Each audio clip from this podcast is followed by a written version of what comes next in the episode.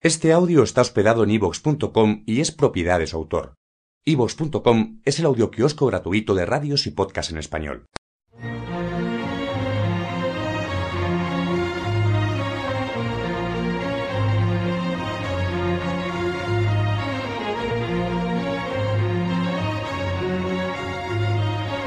La vuelta al mundo en 80 libros.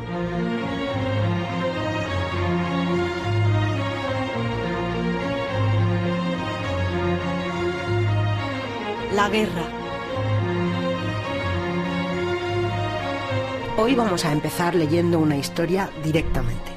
Estamos en el siglo V a.C., en las tierras del río Amarillo, y conocemos ya perfectamente el arte de la guerra.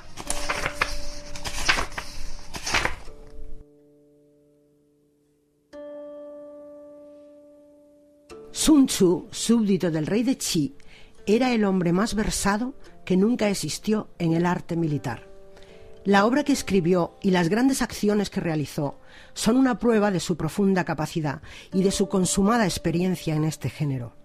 Incluso antes de que hubiera adquirido esa gran reputación que lo distinguió luego en todas las provincias que componen el imperio y que en su mayor parte llevaban entonces el nombre de reino, su mérito era conocido en todas las comarcas vecinas de su patria.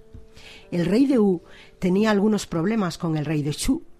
Estaban a punto de entablar una guerra abierta y de una y otra parte se hacían preparativos. Sun Tzu no quiso permanecer ocioso. Persuadido de que el papel de espectador no se avenía con él, fue a presentarse al rey de U para obtener empleo de sus ejércitos. El rey, encantado de que un hombre de ese mérito se pusiera de su parte, lo acogió muy complacido, quiso verlo e interrogarlo personalmente. Chunchu, he visto la obra que has escrito sobre arte militar y me satisface. Pero los preceptos que das me parecen de ejecución muy difícil. Hay incluso algunos que creo absolutamente impracticables. ¿Tú mismo podrías realizarlos? Pues hay una gran distancia de la teoría a la práctica. Es fácil imaginar excelentes medios cuando uno está tranquilo en su gabinete y solo hace la guerra mentalmente. No es lo mismo cuando uno se encuentra en la situación real. Ocurre entonces que a menudo resulta imposible lo que al comienzo parecía muy fácil. Príncipe, nada he dicho en mis escritos que no haya puesto ya en práctica en los ejércitos, pero lo que aún no he dicho, y que sin embargo me atrevo a asegurar ahora a vuestra Majestad, es que estoy en condiciones de hacerlo realizar por quien quiera que sea y de formar a cualquiera en los ejercicios militares cuando tenga autoridad para hacerlo. Te entiendo.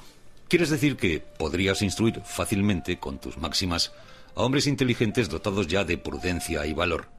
Que formarías, sin mucho esfuerzo, en los ejercicios militares, a hombres acostumbrados al trabajo, dóciles y plenos de buena voluntad, pero la mayoría de ellos no pertenecen a esta especie. No importa, he dicho a quien quiera que sea y no exceptúo a nadie de mi proposición. Incluyo en ella a los más díscolos, los más indolentes y los más débiles. Si me atengo a lo que dices, pensaría que eres capaz de inspirar incluso a mujeres los sentimientos de los guerreros, que serías capaz de instruirlas en los ejercicios de las armas. Sí, príncipe, y ruego a vuestra majestad no dudar de ello. El rey, que a raíz de las circunstancias en que se encontraba entonces ya no se complacía en las diversiones ordinarias de la corte, aprovechó esta ocasión para procurarse una nueva.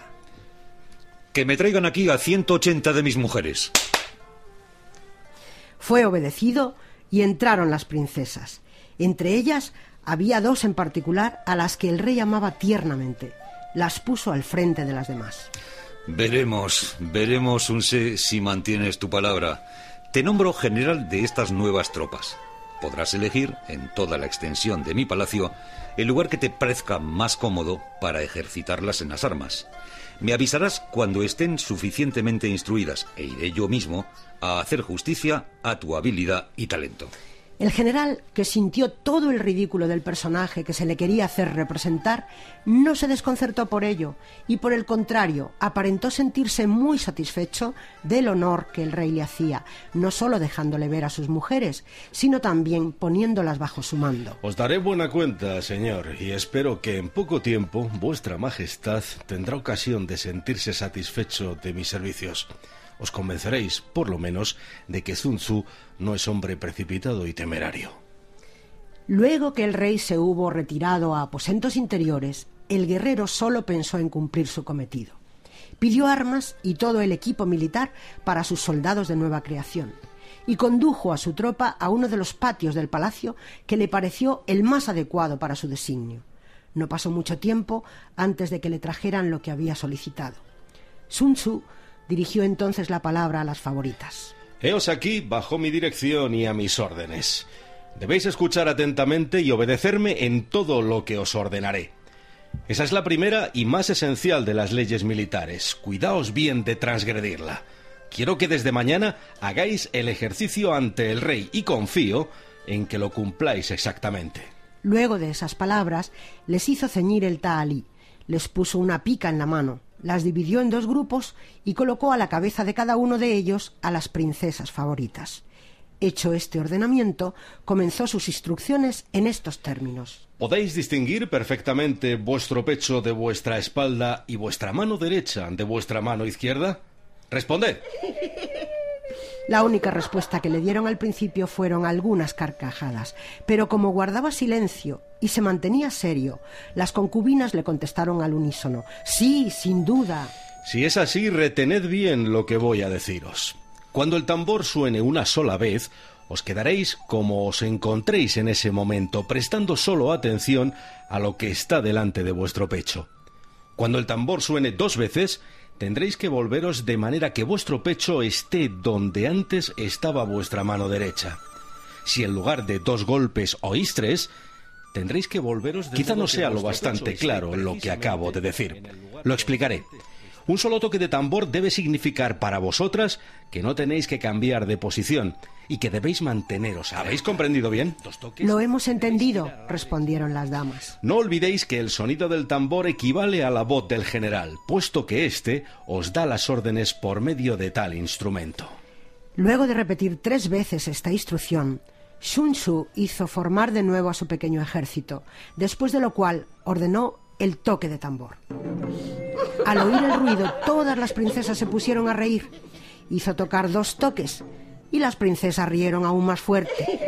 El general, sin perder su seriedad, les dirigió las palabras en estos términos. Puede ser que no me haya explicado con suficiente claridad en la instrucción que os he dado. Si es así, es culpa mía. Trataré de corregirla hablándoos de una manera que esté más a vuestro alcance. E inmediatamente repitió hasta tres veces lo explicado en otros términos. Ordenó un toque de tambor y luego dos. Al ver el aire grave del general y la extravagancia de la situación en que se encontraban, las damas olvidaron que era necesario obedecer.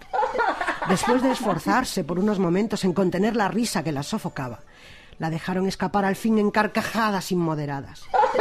Sun Tzu no se desconcertó, sino que en el mismo tono en que les había hablado anteriormente, les dijo. Si no me hubiera explicado bien, o vosotras no me hubierais asegurado unánimemente que comprendíais lo que quería deciros, no seríais culpables. Pero os he hablado claramente. ¿Por qué no habéis obedecido? Merecéis castigo y un castigo militar.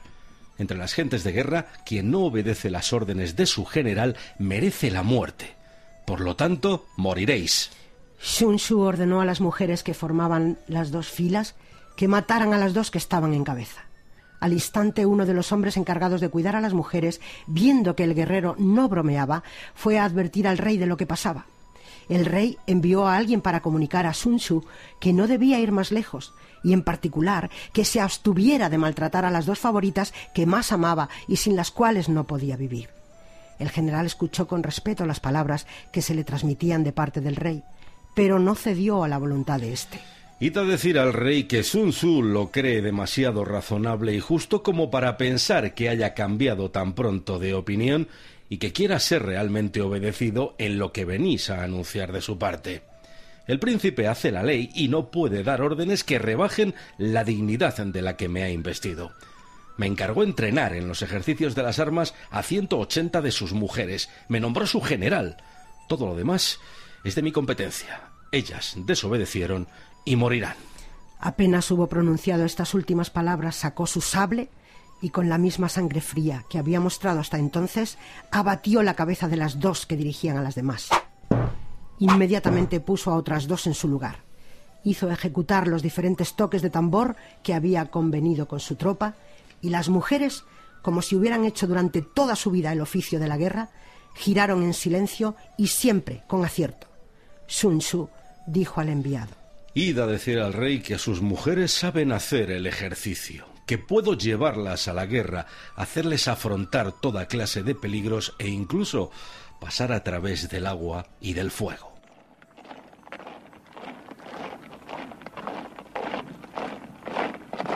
Estoy segura que quieres saber cómo acabó esta historia. Pues sí, no te quepa la menor duda. Pues el rey de U, transido de dolor, primero echó a Sun Tzu de su país, pero luego, acosado por los enemigos de los reinos vecinos, olvidó la pérdida de sus dos favoritas y le mandó llamar de nuevo. Le nombró general de sus ejércitos y con la sabiduría militar de Sun Tzu mantuvo quietos a todos sus enemigos. Se mandó construir un magnífico monumento funerario para el héroe Sun Tzu cuando murió y tres generaciones después uno de sus descendientes estudió y recopiló sus preceptos. Y así fue como llegaron hasta nosotros los 13 artículos sobre el arte de la guerra de Sun Tzu, que tratan sobre la evaluación, la iniciación de las acciones, las proposiciones de la victoria y la derrota, la medida en la disposición de los medios, la firmeza, lo lleno y lo vacío, los nueve cambios, la distribución de los medios, la topología, las nueve clases de terrenos, el arte de atacar por el fuego y sobre la concordia y la discordia. Nunca se dice en este raro y magnífico libro chino sobre el arte de la guerra una cosa que sin embargo queda muy clara, que las guerras no las gana nadie, porque incluso quien gana pierde siempre algo muy valioso. La guerra está en los libros desde siempre. Ya tenemos ejército, ¿Nos ha instruido Sun Tzu? hablemos entonces de las armas. Pues para eso podemos hacer una lectura increíble. Quien no la conozca no va a dar crédito. ¿Es una lectura también antigua? No, es de hace muy pocos años. Lo escribió Kapuczynski en ébano. Él también se quedó pasmado a pesar del calor. Pues lee, lee, por favor. En 1962, Etiopía, que ya llevaba 10 años ocupando Eritrea por las armas, la declaró provincia suya, a lo que los eritreos respondieron con una guerra, la guerra antietíope de independencia, la más larga de la historia del continente, pues se prolongó durante 30 años. Mientras reinaba en Etiopía Haile Selassie, los norteamericanos le ayudaban a combatir a los eritreos, y desde el momento en que Mengistu depuso al emperador y él mismo tomó el poder, los relevaron los rusos. Las reliquias de esta historia se pueden ver en el gran parque de Asmara, que alberga el Museo de la Guerra. Su director, un joven poeta y guitarrista, el antiguo guerrillero Aforki Arafaine, es un hombre muy agradable y hospitalario. Primero me enseña los morteros y otras piezas de artillería norteamericanos, y luego una colección de metralletas, minas, catiusas y MiG soviéticos. Esto no es nada, me dice. Ay, si pudieras ver de.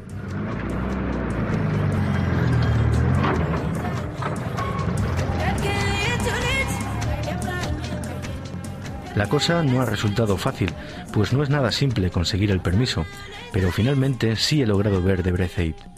Debrecen está situado a un centenar escaso de kilómetros de Addis Abeba. Para llegar hasta allí hay que recorrer unos caminos de tierra salpicados por numerosos puestos de control del ejército. Los soldados del último de ellos abren una verja que da una plazoleta situada en la cima de una colina plana. El panorama que se despliega desde este lugar es único en el mundo.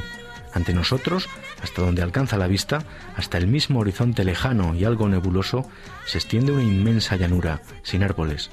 Toda ella parece cubierta por maquinaria de guerra. A lo largo de kilómetros se ven cañones de diverso calibre, infinitas avenidas de tanques grandes y medianos, parcelas en las que se amontonan bosques de morteros y piezas de artillería antiaérea, cientos de carros blindados, tanquetas, emisoras de radio portátiles y anfibios. Al otro lado de la colina se extienden inmensos hangares y almacenes, hangares que ocultan fuselajes de unos MiG sin acabar de montar y almacenes llenos de cajas de municiones y minas. Lo que más impresiona y deja atónito a cualquiera son las monstruosas cantidades de ese armamento, su increíble amontonamiento, las pilas de cientos de miles de ametralladoras, obuses, piezas de artillería de montaña y helicópteros de combate. Todo esto, regalo de Brezhnev a Mengistu, fue llegando a Etiopía durante años desde la Unión Soviética solo que en Etiopía no había gente capaz de utilizar ni tan siquiera el 10% de tales armas. Con semejante número de tanques se podría conquistar África entera. Con el fuego de todos estos cañones y catiusas se podría reducir el continente a cenizas.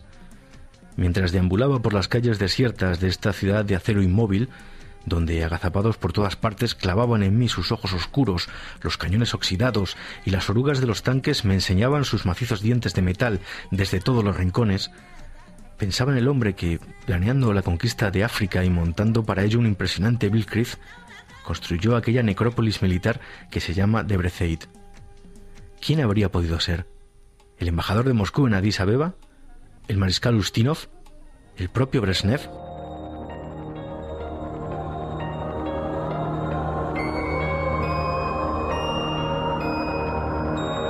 El ejército, las armas. Ya es tiempo de que hablemos de los soldados. En el programa número 4 de esta historia verdadera, cuando leíamos cartas, dejamos a medias una que escribía un soldado ruso de muchos años atrás, los años de la revolución bolchevique y la guerra ruso-polaca. Pues sí, quizá ha llegado el momento de escuchar el resto de aquella carta terrible. Vamos a recordarla antes un poco. Во вторых строках всего письма спешу вам описать за папашу, Querida madre Yevdekia Fyodorovna, me apresuro desde las primeras líneas de esta carta a informarle que estoy sano y bueno, gracias al Señor, cosa que igualmente espero oír de usted. Al propio tiempo, el joven Kiurdokov está en el frente, en la frontera con Polonia, matando burgueses polacos. Según escribe a su madre, que está en su pueblo, en Rusia, le pide que le mande lo que pueda. Tiene frío y apenas come. Sobre todo escribe para saber cómo está su caballo Stepa pero también le cuenta más cosas a su madre. En las siguientes líneas de esta carta me apresuro a contarle sobre padre, que mató a mi hermano Fyodor Timofevich Kurdyugov hará ahora un año. Nuestra brigada roja, la del camarada Paulishenko, avanzaba hacia la ciudad de Rostov cuando nuestras filas se produjo una traición. Padre estaba en aquella época al mando de una compañía de Denikin. La gente que le vio asegura que llevaba medallas como en el antiguo régimen. A consecuencia de esa traición nos cogieron a todos prisioneros y padre advirtió la presencia de mi hermano, Fyodor Timofievich. Entonces padre empezó a dar sablazos a Feya diciéndole mala piel, perro rojo, hijo de perra y muchas otras cosas más. Y le estuvo hiriendo hasta el anochecer, hasta que el hermano Fyodor Timofevich murió. Por aquel entonces le escribí a usted una carta diciendo cómo su fe ya yacía sin cruz alguna, pero padre me atrapó con la carta y me dijo, sois hijos de vuestra madre, sois de su misma puta calaña, yo preñé a vuestra madre y seguiré preñándola, mi vida está perdida, pero en nombre de la verdad exterminaré a mi propia semilla y otras cosas semejantes. Soporté de él este castigo como el Salvador Jesucristo. Usted, querida madre, conoce cómo es padre y el carácter firme que tiene. Verá lo que hizo. Se tiñó descaradamente la barba roja y se fue a la ciudad de Maikop, vestido de paisano, de manera que ninguno de los habitantes sabía que fuese un verdadero policía rural del antiguo régimen. Pero la verdad siempre se abre paso. Vuestro compadre Nikan Basilich le vio por azar en una cabaña de la ciudad y escribió una carta a Simeon Timofievich. Montamos a caballo y recorrimos las 200 versas, yo, mi hermano Simeón y los muchachos del pueblo que se ofrecieron. ¿Y qué vimos en la ciudad de Maikop? Vimos que la retaguardia... Cuando Simeón Timofievich tuvo a padre, empezó a darle latigazos y mandó formar en el patio a todos los soldados, como corresponde a la ordenanza militar. Entonces, Simeón echó agua sobre la barba de nuestro padre, Timofey Rodionovich, y la pintura empezó a gotear de los pelos. Y Simeón preguntó a Timofey Rodionovich, ¿Te gusta, padre, estar en mis manos? No, respondió padre, lo voy a pasar mal. Entonces Simeón preguntó, ¿y a Feya, cuando la acuchillaste, le gustó estar en tus manos? No, dijo padre, Feya lo pasó mal. Entonces Simeón preguntó, ¿y pensaba usted, padre, que también lo iba a pasar mal? Entonces Simeón se volvió a la gente y dijo, creo que si cayera en vuestras manos no conseguiría piedad. Y ahora, padre, vamos a matarte. Timofey Radionovich empezó a insultar descaradamente a Simeon, mantando a su madre y a la madre de Dios y pegando puñetazos a Simeon Timofievich. Este me hizo abandonar el patio, de manera que no me es posible, querida madre, y Kia Fidorovna, contar cómo mataron a papá, pues fui obligado a salir del patio. Después de esto fuimos estacionados en una ciudad, en Abarrasik. De esta ciudad puedo decir que tras ella no hay ya tierra alguna, solo agua el Mar Negro. Allí nos quedamos hasta el mes de mayo, fecha en que nos dirigimos al frente polaco, donde estábamos sacudiendo de lo lindo a los burgueses polacos. quedo de usted, su querido hijo, Vasily Timofievich Kuryukov. Mamita, no pierda de vista a este Dios se lo pagará. Остаюсь ваш любезный сын Василий Тимофеевич Курдюков. Мамка, доглядайте до Степки, и Бог вас не оставит. Da igual de qué país hablemos, a las guerras siempre van los jóvenes y sobre todo los pobres. Busquemos en el Quijote, que eso seguro que está. Sí, sí, claro que está aquí, en la página 772. Eh, Picaron hacia la venta y a poco trecho toparon con un mancebito que delante de ellos iba caminando no con mucha prisa y así le alcanzaron. Llevaba la espada sobre el hombro y en ella puesto un bulto o envoltorio, al parecer de sus vestidos, que al parecer debían de ser los calzones sobreguescos y herreruelo y alguna camisa porque tría puesta una ropilla de terciopelo, con algunas vislumbres de raso y la camisa de fuera. Las medias eran de seda y los zapatos cuadrados, a uso de corte. La edad llegaría a diez y ocho o diecinueve años, alegre de rostro y al parecer ágil de su persona. Iba cantando seguidillas para entretener el trabajo del camino cuando llegaron a él acababa de cantar una, que el primo tomó de memoria, que dicen que decía A la guerra me lleva mi necesidad, si tuviera dineros no fuera en verdad. El primero que le habló fue don Quijote diciéndole Muy a la ligera camina vuesa merced, señor Galán. ¿Y a dónde bueno? Sepamos si es que gusta decirlo. A lo que el mozo respondió El caminar tan a la ligera lo causa el calor y la pobreza, y el a dónde voy es a la guerra. ¿Cómo la pobreza? preguntó don Quijote. Que por el calor bien puede ser. Señor, replicó el mancebo, yo llevo en este envoltorio unos greguescos de terciopelo, compañeros de esta ropilla. Si los gasto en el camino no me podré honrar con ellos en la ciudad, y no tengo con qué comprar otros. Y así por esto, como por orearme, voy de esta manera, hasta alcanzar unas compañías de infantería que no están doce leguas de aquí, donde asentaré mi plaza, y no faltarán bagajes en que caminar de allí en adelante hasta el embarcadero, que dicen ha de ser en Cartagena, y más quiero tener por amo y por señor al rey y servirle en la guerra que no a un pelón en la corte.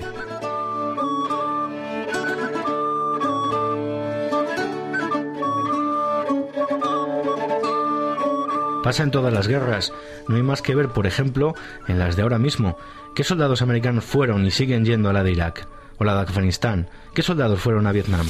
A la guerra me lleva mi necesidad. Si tuviera dineros no fuera, en verdad. Una seguidilla muy verdadera.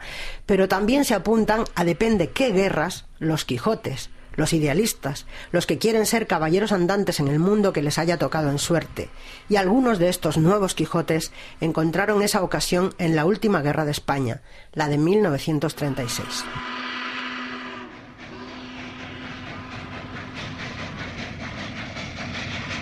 El viaje de hoy es peculiar. Cuando una guerra se desata, lo normal es que la gente huya de la zona de combate. Pero hay un tipo de personas que viajan a la guerra, que la buscan en cierto sentido. Son los periodistas, como el británico George Orwell, quien viajó en 1936 a España para informar sobre la guerra civil y acabó involucrado en la contienda. Así cuenta en homenaje a Cataluña su llegada a Barcelona.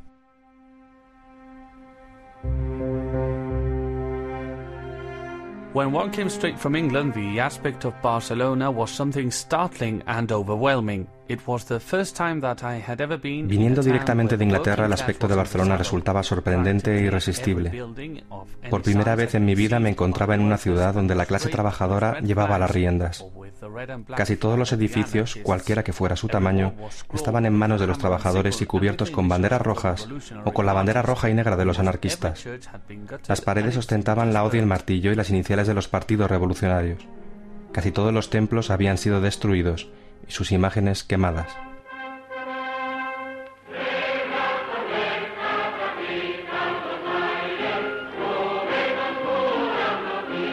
Orwell viaja después al frente de Aragón. Ya se percibe su amargor y su desencanto. El idealismo del bando republicano se degrada ante sus ojos. El tren se puso en movimiento y lentamente salió de Barcelona en dirección a la meseta de Aragón, a la velocidad normal en tiempo de guerra, algo menor de 20 kilómetros por hora. Mi compañía fue enviada a Sietamo y luego hacia el oeste hacia Alcubierre, situada justo detrás del frente de Zaragoza. El frío era riguroso y densos remolinos de niebla parecían surgir de la nada.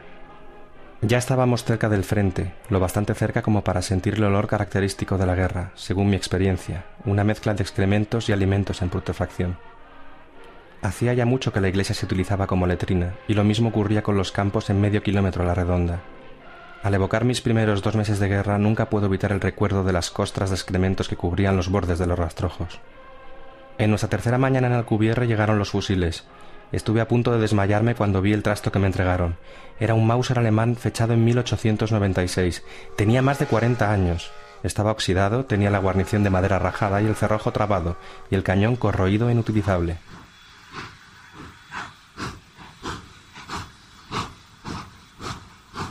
Desencantado, Orwell abandona España en junio de 1937, tras haber resultado herido en el cuello y haber sufrido un intento de asesinato en las purgas de los prosoviéticos contra los anarquistas del POUM.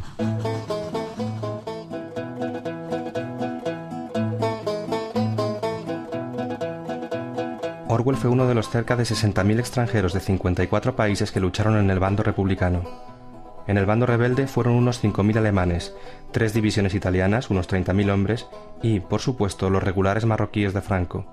Solo en el bando republicano murieron casi 10.000 brigadistas. Venir a morir a España fue su último viaje.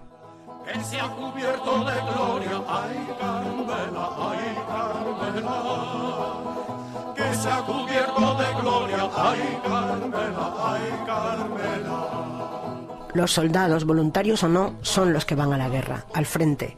Pero las guerras, cuando empiezan, se cuelan por todas partes, llegan a todas partes, lo tiñen todo, lo ensucian todo. Hagamos un alto en este punto.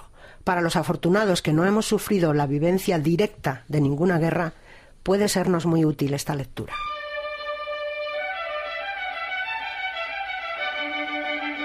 E chi siete voi, paladino di Francia? Il re era giunto di fronte a un cavaliere dall'armatura tutta bianca, solo una righina nera correva torno torno El rey había llegado ante un caballero de armadura toda blanca, reluciente, bien conservada, sin un rasguño, bien acabada en todas las junturas, adornado el yelmo con un penacho de quién sabe qué raza oriental de gallo, cambiante con todos los colores del iris. ¿Y vos ahí, con ese aspecto tan pulcro? Yo soy Agilulfo Emo Bertrandino de los Gilvidernos y de los otros de Corventrán Cisura, caballero de Selimpia Citerior y de Fez. Ah, ah, si tuviera que acordarme del nombre de todos estaría fresco. ¿Y por qué no alzáis la celada y mostráis vuestro rostro? El caballero no hizo ningún ademán. Su diestra enguantada, con una férrea y bien articulada manopla, se agarró más fuerte al arzón, mientras que el otro brazo que sostenía el escudo pareció sacudido como por un escalofrío. Os habla vos, ¿eh, paladín? ¿Cómo es que no mostráis la cara a vuestro rey? La voz salió clara de la babera. Porque yo no existo, Sire. ¿Qué es eso? ¿Ahora tenemos entre nosotros incluso un caballero que no existe? Dejadme ver. Agilulfo pareció vacilar todavía un momento. Luego, con mano firme pero lenta, levantó la celada. El yelmo estaba vacío. Dentro de la armadura blanca de iriscente cimera no había nadie. Pero, lo que hay que ver ¿Y cómo hacéis para prestar servicio si no existís? Con fuerza de voluntad y fe en nuestra santa causa. Muy bien dicho, muy bien dicho. Así es como se cumple con el deber. Bueno, para ser alguien que no existe, sois avispado. Así había empezado a guerrear Agilulfo en los Gildivernos e a procurarsi gloria. E così aveva cominciato a far la guerra Gilulfo dei Guidilverni e a procurarsi la gloria. E io che racconto questa storia sono Suor Teodora dell'Ordine di San Colombano. Scrivo in convento, desumiendo da vecchie carte. Yo, la que cuento esta historia, soy Sor Teodora, religiosa de la Orden de San Colombiano. Escribo en el convento, deduciendo de viejos papeles, de conversaciones oídas en el locutorio y de algún raro testimonio de gente que estaba allí. Nosotras, las monjas, ocasiones para conversar con los soldados tenemos pocas. Lo que no sé, trato pues de imaginármelo. Si no, ¿cómo me las arreglaría? Y no todo en esta historia me resulta claro. Tenéis que ser indulgentes. Somos muchachas del campo, aunque nobles. Hemos vivido siempre retiradas en castillos perdidos y después en conventos. Fuera de funciones religiosas, triduos, novenas, trabajos del campo, trillas, vendimias, azotes de siervos, incestos, incendios, ahorcamientos, invasiones de ejércitos, saqueos, estupros, pestes. Nosotras no hemos visto nada. ¿qué puede saber del mundo una pobre hermana?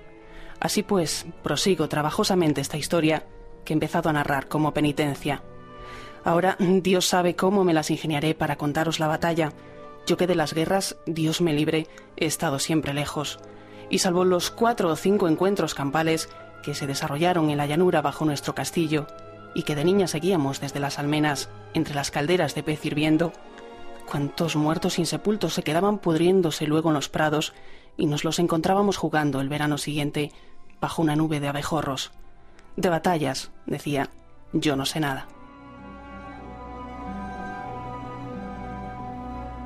La guerra ensucia todo el paisaje de alrededor, incluso el desierto, el desierto donde siguen enterradas millones de tablillas escritas en cuneiforme en las tierras del Tigris y el Éufrates. En ese mismo desierto quedaron enterrados los cadáveres de los soldados iraquíes de la Primera Guerra del Golfo.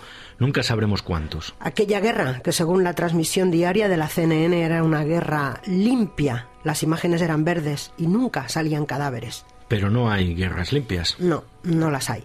Orwell nos hablaba de excrementos en el frente del Ebro. Escuchemos ahora qué pasaba en las ciudades.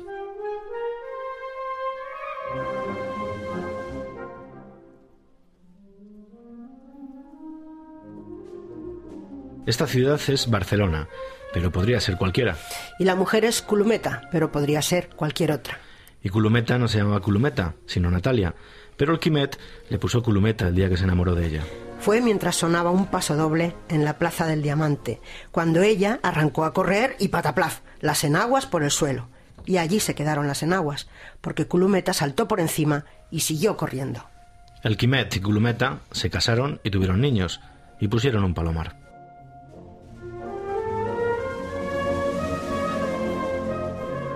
I mentre jo muntava la gran revolució amb els coloms, va passar el que va passar, que semblava una cosa que tenia que ser molt curta.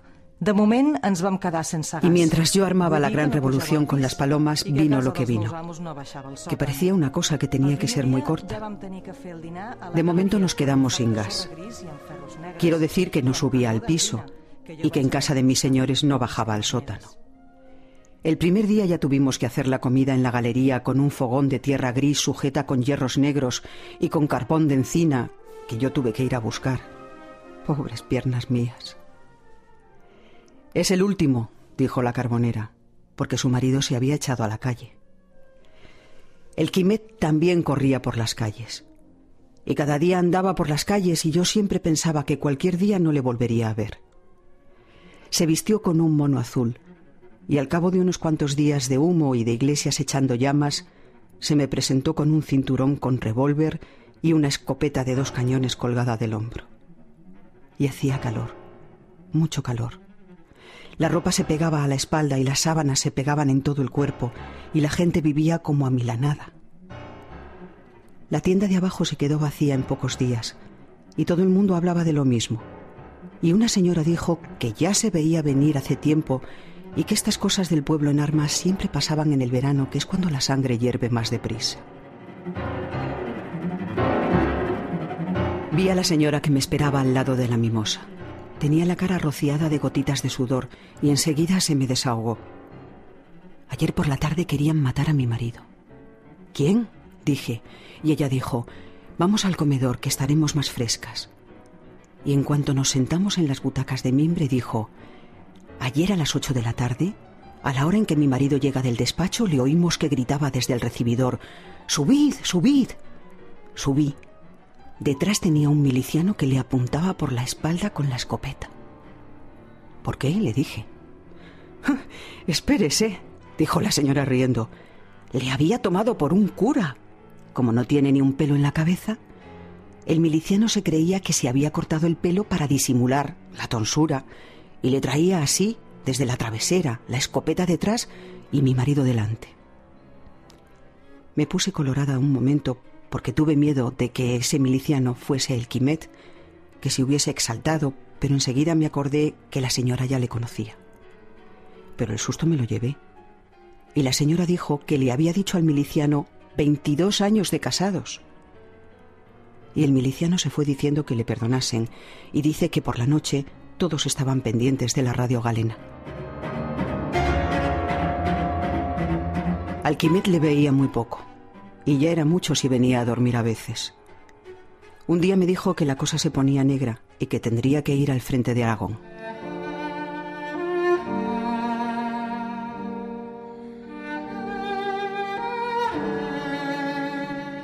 A la hora de comer, como si saliesen del piso de abajo, se presentó el Quimet con el Sintet, y el Sintet me contó que él era el jefe de un cañón y que con ese cañón iba de un lado para otro.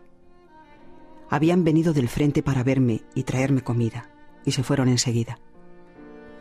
Aquel mismo día vino el Mateu, también con mono y fusil, muy amohinado. El sol se encendía y se apagaba y el comedor tan pronto era amarillo como blanco. El Mateu puso el fusil encima de la mesa y muy triste dijo, Ya ve cómo nos tenemos que ver los hombres de paz. Y estaba muy preocupado. Estuvo un rato a veces hablando y a veces sin decir nada.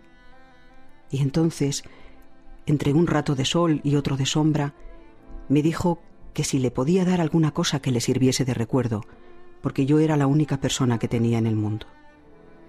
Me puse a pensar, porque no se me ocurría lo que podía ser una cosa que sirviese de recuerdo. Y vi el ramito de boj que se había hecho viejo en el aparador y la cintita roja que lo ataba. Cogí el ramito de boj y desaté la cintita y se la di. Y él sacó la cartera y la puso dentro.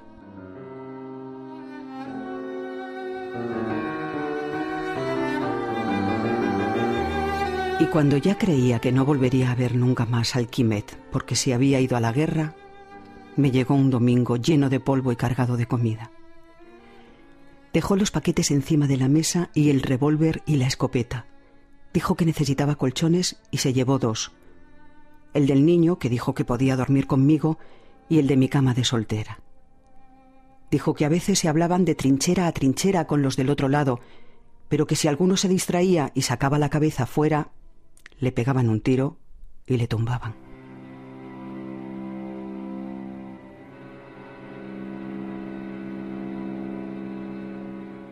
Todas las luces eran azules.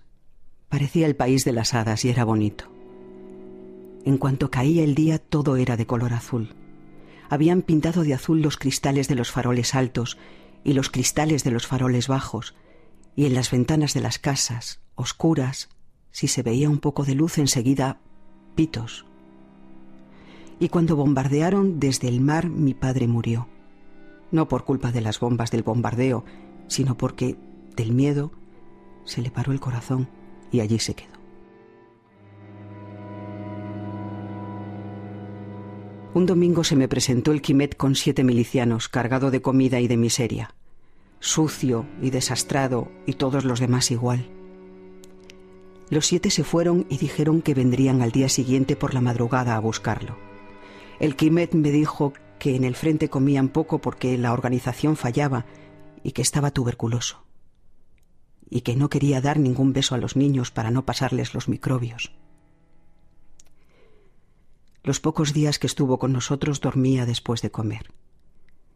Quimet dijo que aquello de las luces azules le ponía de mal humor y que si algún día podía mandar, haría poner todas las luces rojas, porque él, dijo, también sabía hacer bromas, y que eso de las luces azules era una cosa que no servía para nada, que si querían bombardear, bombardearían aunque las luces estuvieran pintadas de negro.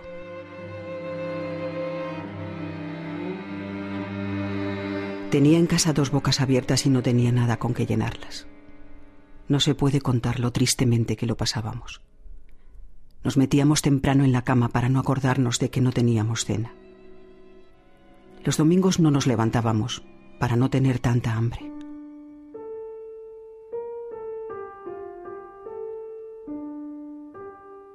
Un miliciano llamó a la puerta para decirme que el Sintet y el Quimet habían muerto como unos hombres. Y me dio todo lo que quedaba del Quimet, el reloj. Y subí al terrado a respirar. Hacía viento. Los alambres de tender la ropa, enmohecidos de tanto no usarlos, se balanceaban y la puerta de la guardilla, pam, pam, Allí dentro, patas arriba, estaba una paloma, aquella de los lunares. Huesos y plumas, ya estaba fría. Y la dejé allí, que había sido su casa. Y cerré la puerta.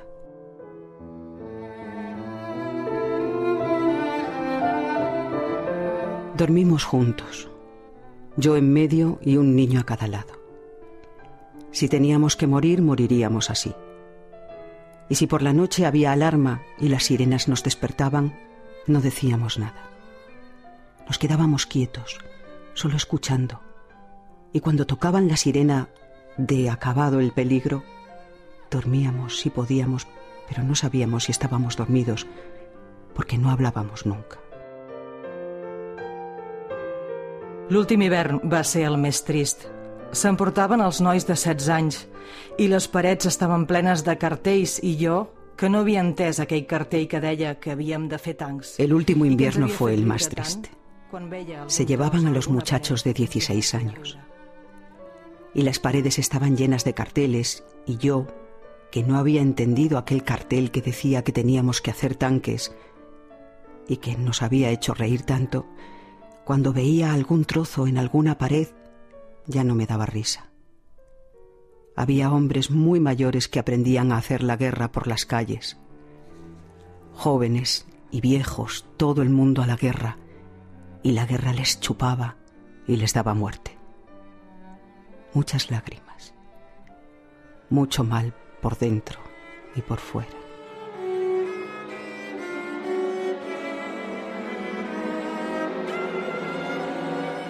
No tenía ni cinco céntimos para ir a comprar el agua fuerte. Todo estaba como cansado por una gran enfermedad. Y empecé a andar por las calles, así, mirando a las gentes que no me veían y pensando que no sabían que quería matar a mis hijos quemándolos por dentro con agua fuerte. Allí estaba un hombre que hurgaba en todos los cubos. El día antes, mientras corría hacia mi casa, pensé por un momento que a lo mejor podía pedir limosna. Hoy una iglesia, mañana otra. Por el amor de Dios, por el amor de Dios. El hombre que buscaba en los cubos debía haber encontrado algo. Abrió el saco y metió aquello. Había un cubo cubierto de serrín mojado. A lo mejor tenía debajo alguna cosa buena como un mendrugo de pan pero ¿qué es un trozo de pan para acabar con todo el hambre? El tendero estaba detrás del mostrador. Puse la botella encima del mostrador y dije, agua fuerte. Y a la hora de pagar, cuando todavía salía un poco de humo por el cuello de la botella, abrí el portamonedas y haciendo como que me quedaba sorprendida dije que me había dejado el dinero en casa. El tendero me dijo que no tenía importancia, que ya le pagaría.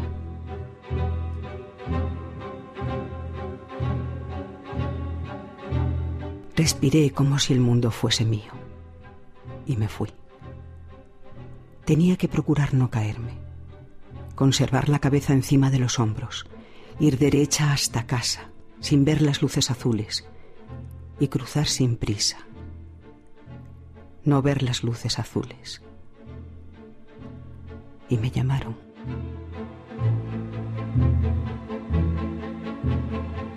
Y el que me llamaba era el tendero. Me dijo que si quería volver con él a la tienda, que le perdonase, pero que si quería ir a trabajar a su casa, que me conocía hacía tiempo, y entonces entró alguien y dijo un momento, y se quedó de pie delante de mí esperando la contestación. Dije que sí con la cabeza. Y me dijo que podía empezar al día siguiente a las nueve de la mañana. Y sin darme cuenta saqué la botella del agua fuerte del cesto y la puse con mucho cuidado encima del mostrador. Y me fui sin decir nada. Y cuando llegué al piso, yo, que casi nunca había llorado, me eché a llorar como si no fuese una mujer.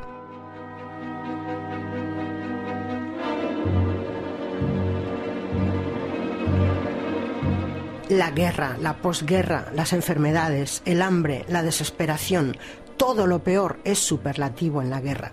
Sucede siempre, sucede en todas. También, por supuesto, en la Guerra de la Independencia, de la que este año se celebra el segundo centenario. Fue la guerra contra los franceses, que empujados por Napoleón copaban toda Europa.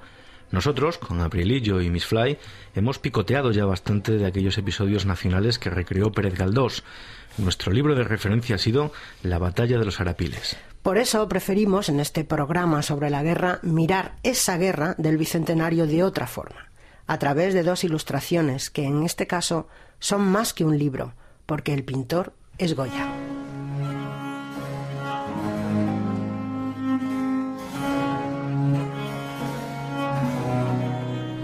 Dos imágenes nos quedan de la Guerra de la Independencia, la locura y la represión que se repiten en todas las guerras. En la primera, los mercenarios egipcios y los coraceros franceses intentan abrirse paso entre racimos de madrileños que les asaltan en la Puerta del Sol. A navajazos, en un arranque de valentía y brutalidad, los madrileños hacen retroceder a los soldados profesionales de Napoleón, en cuyas caras se refleja la sorpresa y el espanto. En la segunda, un pelotón va a fusilar a hombres que posiblemente, el día anterior, estaban en la Puerta del Sol. Los soldados dan la espalda, los que van a morir están de frente y en sus caras también hay espanto. Unos rezan, otros lloran y uno muestra el pecho desafiante y con los ojos enloquecidos. Los cuadros se titulan La carga de los mamelucos y los fusilamientos del 3 de mayo. Las batallas nunca más serán propiedad de los héroes, pues Goya da al pueblo todo el protagonismo de la guerra. Se empiezan a contar las cosas como son. Las guerras están con nosotros desde el principio. Absolutamente. Nos situamos atrás, muy atrás, más de 3.500 años atrás, en el Egipto de los faraones. Y es como si fuese hoy. Egipto está en guerra con los hititas y los combates se desarrollan en toda Siria. Es una guerra santa. La guerra santa se titula el capítulo de Sinué el egipcio donde miramos. Se ve que hay lugares favoritos de los dioses para la guerra.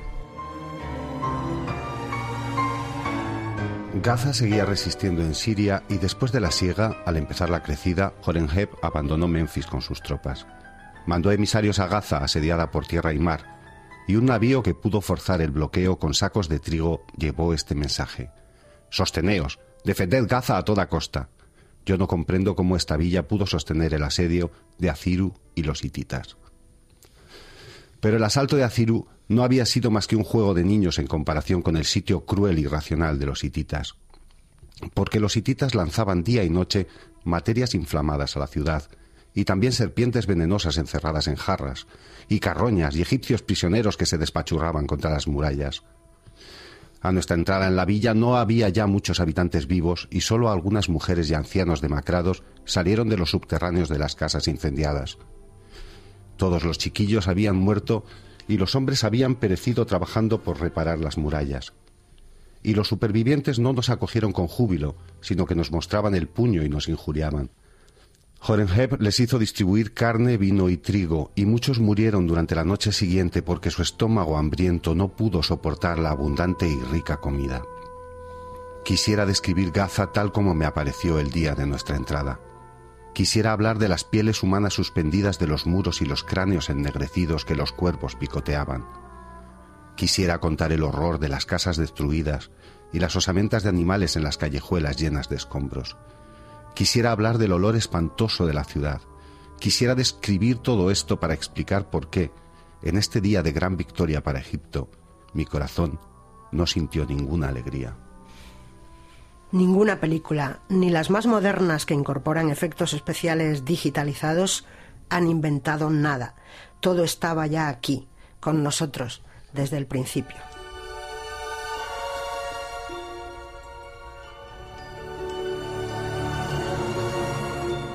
Ayas de Cleóbulo no Iliades eporusas son gele blacenta cataclonon, allajo y menos plexas xice y augena copenti. Ajax o Iliada cogió vivo a Ceóbulo atropellado en la refriega y le mató dándole con su espada en la garganta. Y entró toda la espada cálida de sangre y la muerte purpúrea y la moira violenta oscurecieron los ojos del vencido. Atacábanse Peneleo y Licón faltos de lanzas, y combatían con sus espadas. Licón asestó un golpe en el cono del casco con Herón de Crin, y la espada hubo de romperse. Pero Peneleo le pinchó en el cuello, y entró entera la espada, y quedó la cabeza colgando por la piel. Licón fue muerto. Y persiguiendo con rapidez a Camas que subía a su carro, le hirió Meriones en el hombro derecho, y el troyano cayó, y oscureció sus ojos una nube. Y Domeneo alcanzó con su pica Erimas en la boca, y la pica de bronce penetró hasta el cerebro, destrozando los huesos blancos. Y se le saltaron todos los dientes, y ambos ojos llenáronse de sangre, y la sangre brotó de la boca y las narices, y le envolvió la nube negra de la muerte. Así mató a un guerrero cada uno de los jefes dánaos, como lobos feroces que en las montañas se lanzasen sobre corderos o caballos abandonados dispersos por los pastores imprudentes, y se los llevaran temblorosos. Así exterminaban los dánaos a los troyanos, que huían tumultuosamente olvidando su fuerza y su valor. Y poimenos afradíes y dietmagen, hoideidontes aibsa diarpatsus inanalquidacimonéjusas, hos danaoi troesin epegraon, hoide fobo iodisqueladum nesanto lazonto de zurios alques. ¿Por qué los griegos, los aqueos, destruyeron Troya y exterminaron a todos los troyanos, salvo a Eneas y el pequeño grupo que huyó con él? ¿Por qué fue aquella guerra que seguimos recordando una y otra vez? Por Helena. Por los dioses. Ni los dioses, ni siquiera la belleza, merecen una guerra. Sabemos hacer la guerra desde tiempo inmemorial. Debería habernos dado tiempo a aprender a evitarla. La semilla de la esperanza, como el trigo, puede crecer incluso en los surcos más duros y secos. La guerra, todas las guerras, desde la primera que hemos evocado aquí, concebida como un arte por Sun Tzu, las que se han librado y se libran en África sin que nadie escriba su historia. Nuestras guerras, las de Europa, las de hace solo cinco minutos en los Balcanes, en Chechenia, las guerras aún librándose en Irak, el país donde se inventó la escritura, y en Afganistán, donde las mujeres no tienen derecho a aprender a leer. Todas las guerras están con nosotros desde el principio. Nuestros libros lo atestiguan. Pero no está escrito que tengan que continuar por siempre, mientras la tierra de vueltas.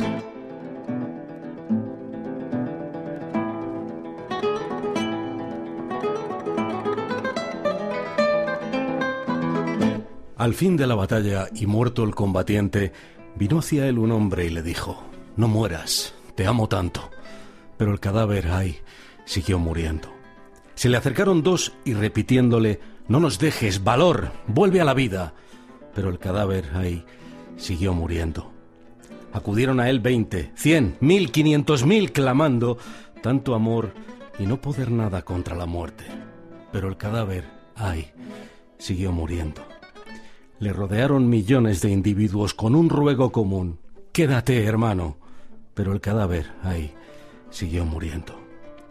Entonces todos los hombres de la tierra le rodearon. Les vio el cadáver, triste, emocionado. Incorporóse lentamente, abrazó al primer hombre, echóse a andar.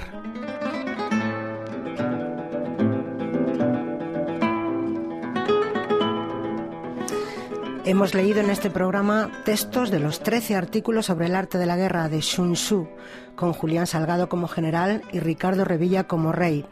Caballería Roja de Isaac Babel, con Luis Miguel Pascual, en ruso Vladimir Potosky. Don Quijote de la Mancha, de Miguel de Cervantes. El Caballero Inexistente, de Italo Calvino, con Toñi Pérez y en italiano Lucía Maggi. Homenaje a Cataluña, de George Orwell, en inglés Mario Borrego. La Plaza del Diamante de Mercé Rodoreda con Araceli González Campa y en catalán Nuria Sanz. Sinoel egipcio de Mica Altari y La Iliada de Homero con Carlos Navarro y en griego clásico José Francisco Serrano. El poema Masa del libro España aparta de mí este Cali de César Vallejo lo leyó el antiguo general Julián Salgado. La ambientación musical es de Jorge Barriuso. En el sonido José Ramón Gómez España. Leen y escriben para ustedes Manuel López del Cerro, Lourdes Alonso, Jorge Barriuso y Toño Fraguas. Guión y dirección Macu de la Cruz. La Vuelta al Mundo en 80 libros. Un programa de Radio Nacional de España.